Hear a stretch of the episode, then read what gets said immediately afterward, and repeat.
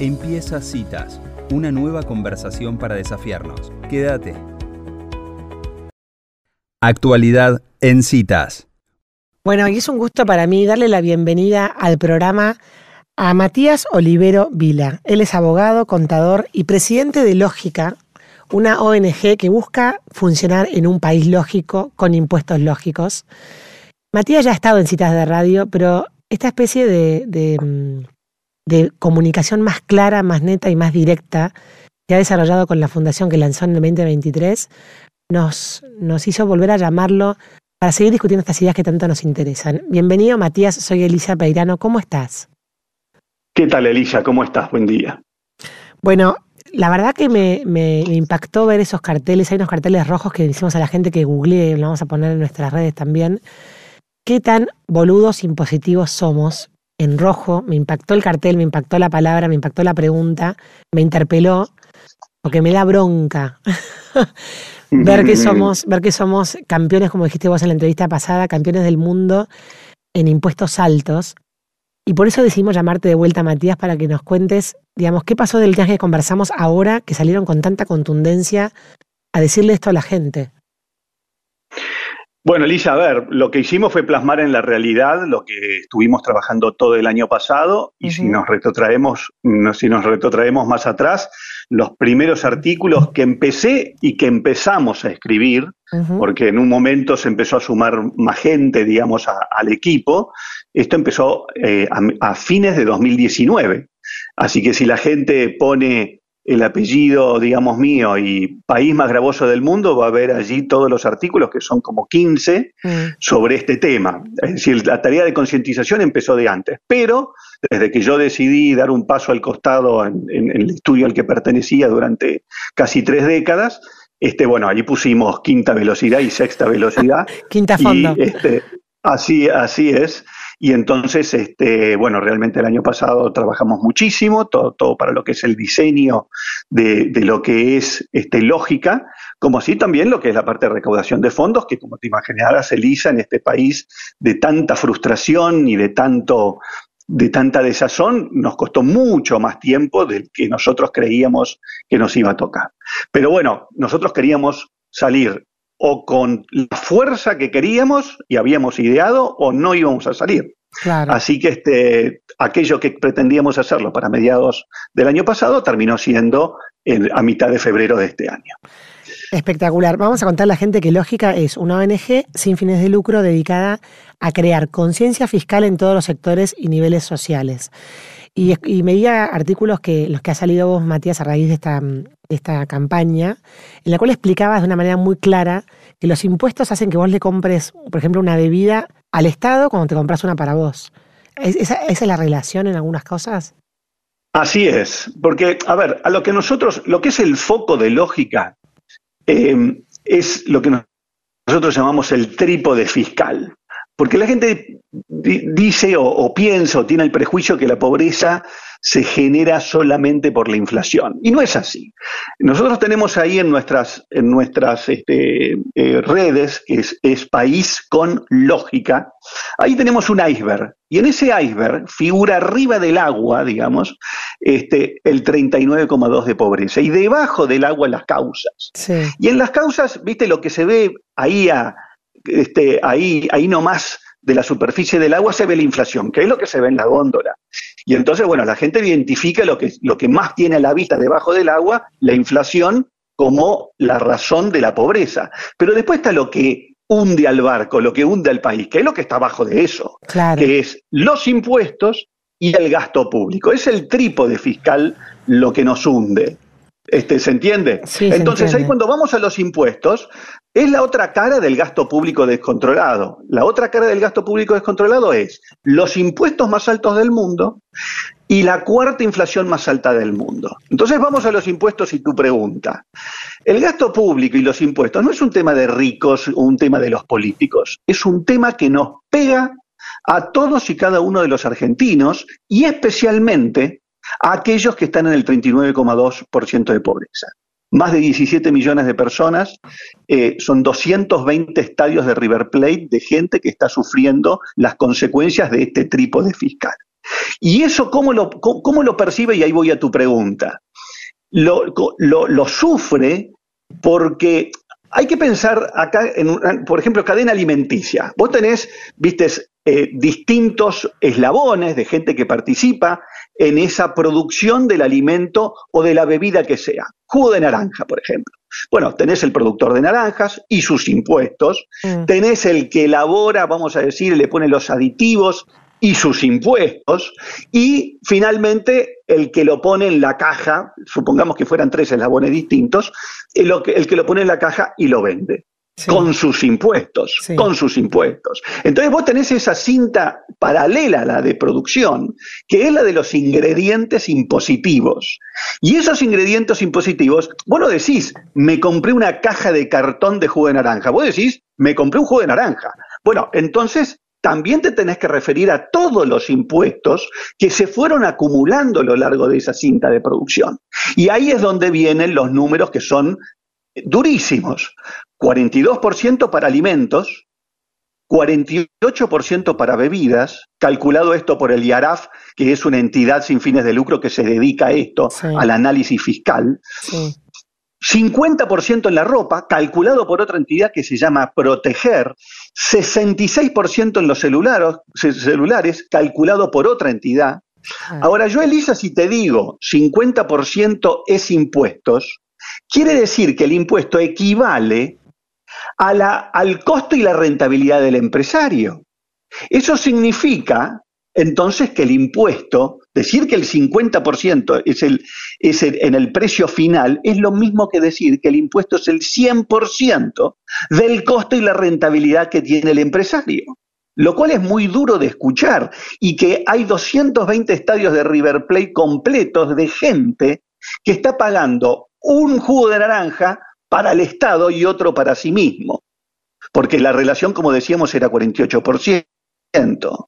Una, un par de zapatillas que ha devenido un producto de lujo, eh, digamos, para, para, para, sí mismo y otro, digamos, para el Estado. Casi en el caso de las zapatillas porque es el 42% y el impuesto significa eso más del 70% sobre el costo y rentabilidad del empresario. Ahora, Matías, a mí lo que, lo que me, me hace reflexionar esto que estamos conversando, es que la salida fácil para, para, eh, para salir de este lugar es decir, listo, no pago impuestos. Entonces, por eso tenemos una economía en negro que funciona como funciona, porque la gente si no, no puede vivir. Entonces, como que, ¿cuál es la alternativa que no sea la salida fácil de decir no pago más impuestos o me manejo en negro o una parte la hago en negro porque si no, no me da la rentabilidad para sostener mi negocio? Digamos, ¿qué tiene que hacer el ciudadano que se indigna cuando se siente interpelado por la pregunta de los carteles de ustedes?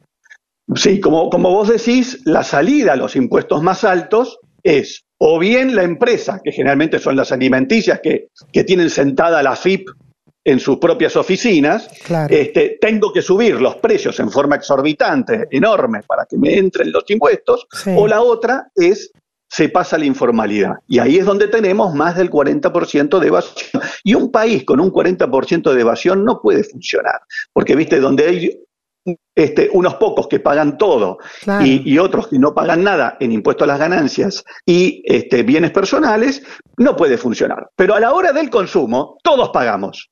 Aunque estemos en, aunque estemos en negro, aunque la persona esté en negro, digamos, este, con un trabajo informal, todos terminamos pagando esos números a la hora de consumir. Entonces ahí voy a tu pregunta. Vos sabés que los colores de lógica son colorado, rojo fuerte.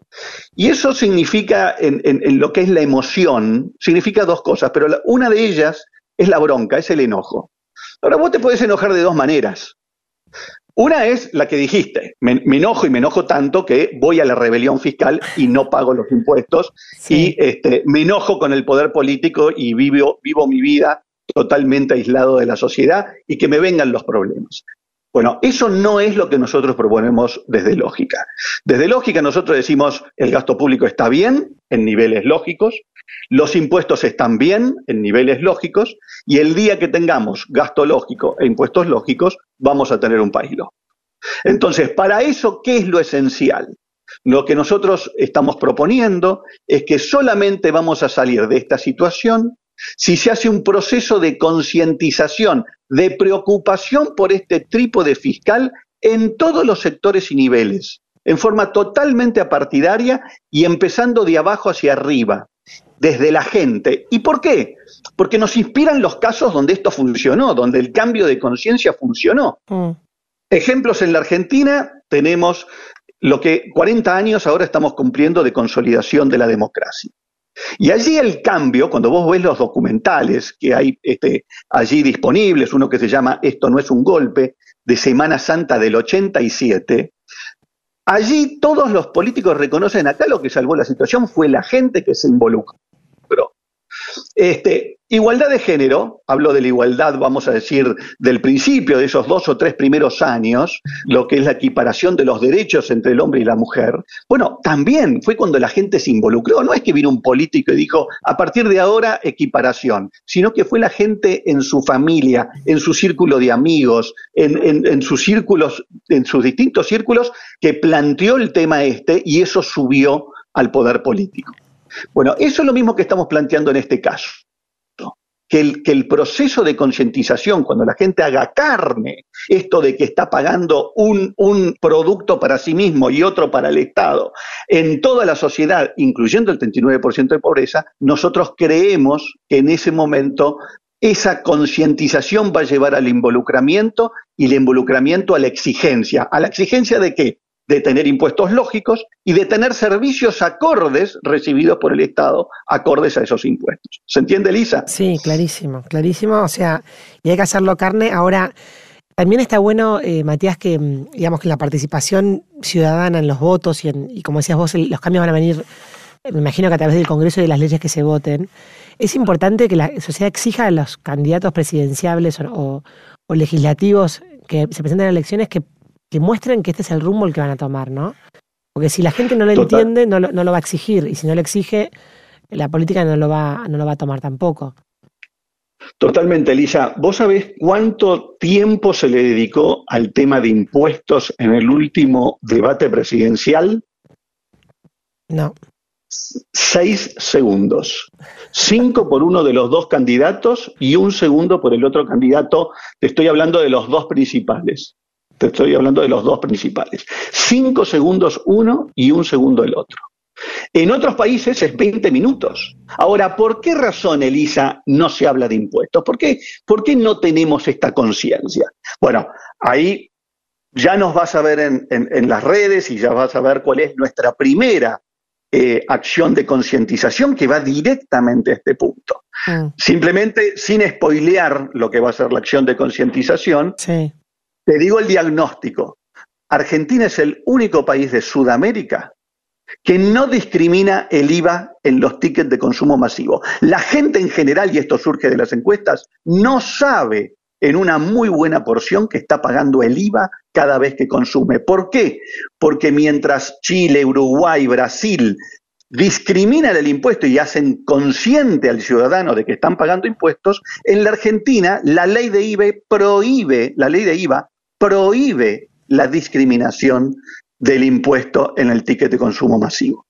Pero esa no es la única forma de ocultarlo, Elisa. Aparte hay otra, que es hacer responsable al vendedor de los distintos impuestos que recaen finalmente en el, comprador. Vuelvo al ejemplo que habíamos hablado antes del 48 y el 42. ¿De dónde surge eso? De impuestos que se esconden atrás del árbol del vendedor. Y, la imagen es muy fuerte, Elisa.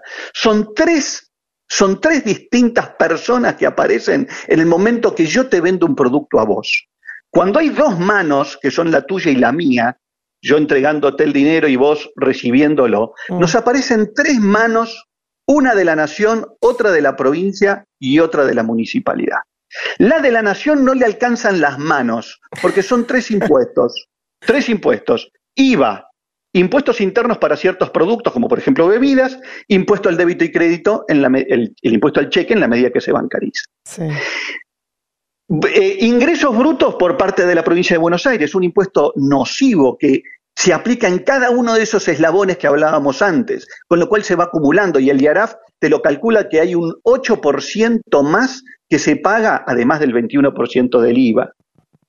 Y después las intendencias, las municipalidades, mm. todas con su tasa de seguridad y higiene o como la llamen.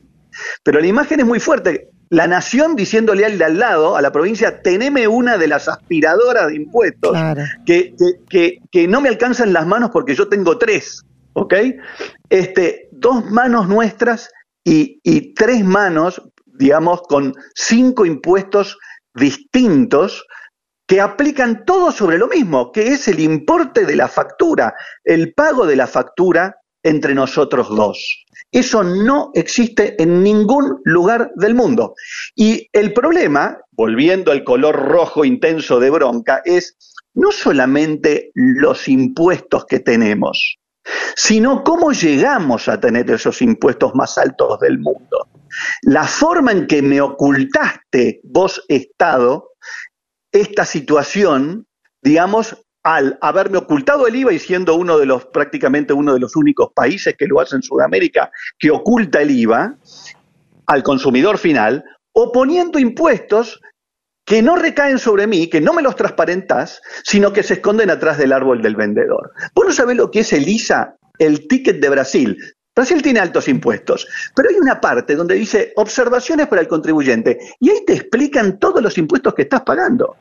Este, nacional, estadual y, de la intendencia. Entonces, claro, en Brasil se generó esto de ser consciente, de involucrarme y de exigir, exigir baja de impuestos o exigir, digamos, servicios acorde a los impuestos que pago. ¿Se entiende, Lisa? Sí, clarísimo. Ahora, ¿cómo haces, em, Matías?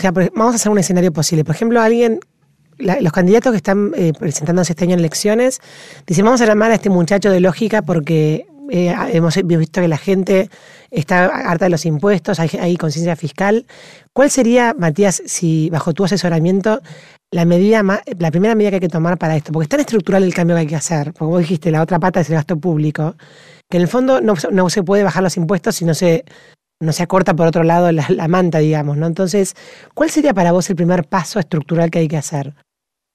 Sí, dos cosas. Hay un prejuicio instalado en la sociedad que ha sido muy nocivo, que es que si vos bajás los impuestos un 10%, tenés que bajar el gasto público un 10%. Eso no es así. A ver, primero, que el 39,2% de pobreza te exige que pases una auditoría, un escáner a todo el gasto público para hacerlo lo más eficiente posible, eso no cabe ninguna duda. Hay una obligación que te lo exige el 39,2% de pobreza. Entonces, tenemos menos población que Colombia y tenemos cuatro veces la administración pública de Colombia. Tenemos asesores de senadores este, que tienen 60 senadores y otros que tienen cuatro. este, Diputado provincial de Tucumán, 160 mil dólares mensuales es el costo por legislador provincial. Y en la provincia de al lado, Santiago del Estero, 7 mil dólares. 165 eh, eh, a 7 mil, o sea, es, como muy fuerte. Es decir, yo te tiro datos, no te tiro ningún juicio de valor. Entonces, eso, por supuesto que eso hay que pasar un escáner, hay que peinar todo el gasto público para, para, poner lógica en eso de movida. Ahora viene, volvamos al, tema este de este prejuicio de que si vos bajás los impuestos tenés que bajar el gasto público. Eso no es así. Está lleno de casos, y sobre todo nosotros, que tenemos más del 40% de evasión, que cuando vos bajes los impuestos, más gente se va a regularizar. Es lo que pasó en Irlanda en, el año 98, es lo que pasó en Nueva Zelanda en la década del 80, y es lo que está pasando mm, con menos intensidad, pero que está pasando al fin, en el caso de Brasil. Brasil, por ejemplo, tenía el ICMS, que es el IVA de ellos, tenían el 18% en restaurantes. Todo el mundo le evadía. Todo el mundo le evadía pues, con el tema del pago en efectivo.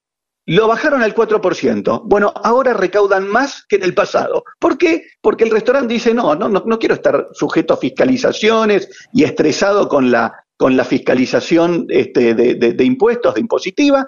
Consecuentemente, yo el 4% lo pago. Y ahí recaudan más que, en el que, que, que antes, digamos, cuando estaban el 18%. Claro, clarísimo. Entonces, ahora, esas son las soluciones, pero no queremos poner el carro delante del caballo. Todo, si nos llaman de partidos, y de hecho hay alguno que nos ha, nos ha llamado, y le dijimos, no, muchas gracias, porque ¿saben qué? Si nosotros redactamos lo que para nosotros es la mejor, mejor reforma de gasto público y mejor reforma de impuestos, va a rebotar si no se hace previamente este proceso de concientización. Claro. Por eso que nosotros decimos que lo nuestro es suprapartidario. Estamos trabajando para cualquiera sea el partido que asuma este, en el próximo diciembre, cualquiera sea el partido en forma totalmente apartidaria. Claro. ¿Ok? Entonces, solamente con este proceso de concientización es que va a ser digerible la reforma de gasto público y de impuestos porque lo va a pedir la gente, porque le va a decir ya no aguanto más esto de estar pagando y que me acabo de enterar, digamos, que estamos pagando un producto este, para, para mí y otro para el Estado. Claro, claro, tal cual. Perfecto. Bueno, buenísimo esto que decís, Matías, y, y buenísimo que Citas sea vehículo de esta concientización. Nos parece fundamental, fundamental iniciar estas conversaciones y queremos que con, con el lenguaje se cambie la realidad empezando a tomar conciencia de estas cosas. Así que muchísimas gracias, queda abierto el micrófono nuestro para lo que necesiten y para las campañas que larguen, así que contá con nosotros. Buenísimo, los vamos a llamar para la primera acción de concientización que va a ser dentro de poquito tiempo, ya van a volver a salir los carteles con, con, con todo, este, con, con toda la, lo, lo, que es el trabajo que hay detrás este, de lógica y especialmente en materia de comunicación. Así que este, los vamos a llamar a ustedes este, en, cuanto, en cuanto salgamos con esta nueva ronda de cartelería y trabajo en las redes. Y para los que nos quieran seguir, repito, repito en las redes, País con Lógica. Bien, y vamos a invitar a la gente también, Matías, si te parece, a que se metan en lógica.org.ar, que hay una encuesta que cuanto más gente la responda, eh, más lo va a ayudar a ustedes con la data. Y además preguntarte, Matías, si alguien quisiera participar de esta ONG o, colaborar de alguna manera, lo puede hacer a través de la página también, ¿verdad? Ahí nos puede dejar los datos y bueno, nos está dando mucha satisfacción la cantidad de gente que está diciendo quiero participar, cómo me puedo adherir. Y además lo que valoramos es que es de todas las distintas ideologías y, y adhesiones partidarias. Se nota como que hay, este, como que esto cualquiera sea mi ideología, cualquiera sea mi adhesión partidaria, este sistema fiscal no me hace sentido. Entonces, eso lo estamos viendo en, en, en, los distintos mensajes que nos dejan, en los distintos comentarios a los artículos y notas que están saliendo en los distintos diarios, y eso nos da una enorme satisfacción, porque cualquiera sea la ideología y cualquiera sea el, el, el, el pensamiento partidario, la gente nos une este lugar de imposible desacuerdo sobre la cuestión fiscal. Espectacular. Muchísimas gracias, Matías, por esta comunicación y bueno, quedamos en contacto. Muchísimas gracias, Elisa. Adiós. Bueno, y así pasaba el presidente de la Fundación Lógica trabajando, renunció, me impresionó el dato que renunció a su trabajo de 30 años en un estudio para dedicarse 100% a este trabajo de comunicación sobre la importancia de bajar los impuestos y la carga impositiva fiscal en la Argentina. Si te gustó esta conversación, compartila